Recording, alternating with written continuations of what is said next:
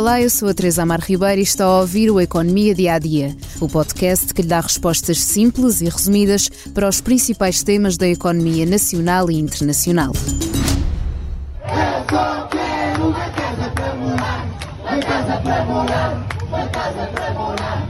Eu só quero uma casa para morar, uma casa para morar, uma casa para morar. Senhorio agora mandou-me uma carta que não me renova o contrato e, e tenho que sair. Quanto é que paga de renda?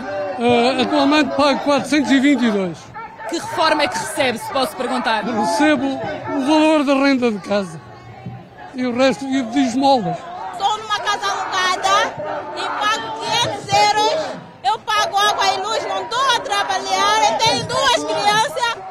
Eu não sei como fazer. O meu marido trabalha, só recebe salário mínimo. Tenho 33 anos e estou a morar na casa dos meus pais. Tive que voltar para a casa dos meus pais porque não tenho possibilidade de pagar uma renda, nem a, nem a dividir casa com alguém. Dos mais velhos aos mais novos, as dificuldades em pagar as rendas têm chegado a uma parte dos habitantes em Portugal. Os testemunhos do início do episódio são de dia 1 de abril, quando milhares de manifestantes de todas as idades saíram às ruas de Lisboa para gritar que só querem uma casa para morar. Os aumentos do custo da habitação têm sido de tal ordem que muitos foram obrigados a sair das suas casas, voltar a partilhar habitação ou optar por cidades no interior mais baratas. O governo procurou uma resposta à crise e criou o programa Mais Habitação. As medidas são várias, mas hoje falamos do apoio à renda. Isto porque esta segunda-feira cerca de 150 mil famílias recebem o valor do apoio nas suas contas. Esta ronda de pagamentos deverá ser o primeiro mês de subsídio para muitas das famílias, sendo que em maio os beneficiários da Segurança Social já receberam o montante. Promovido pelo Instituto da Habitação e da Reabilitação Urbana, o governo espera ajudar mais de 185 mil famílias a pagar a renda.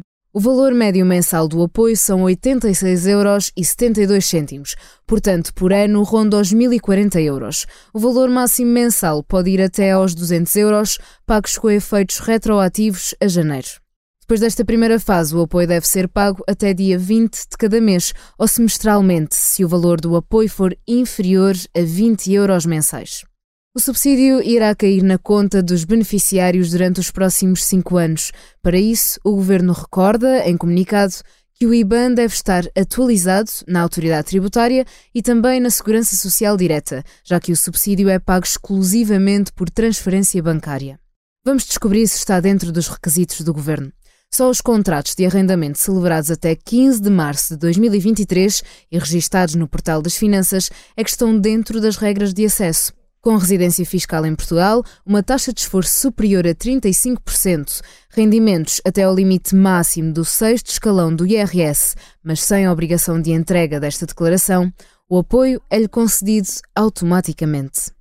A taxa de esforço corresponde ao valor dos seus rendimentos que está a dispensar para a renda. Por exemplo, no primeiro testemunho que ouvimos no início do episódio, a taxa de esforço do senhor reformado era de 100%, já que gastava toda a sua reforma na renda da casa.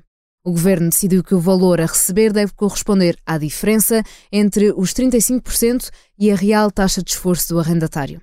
Do pacote Mais Habitação estão já em vigor as medidas de apoio às rendas e de bonificação dos juros no crédito à habitação.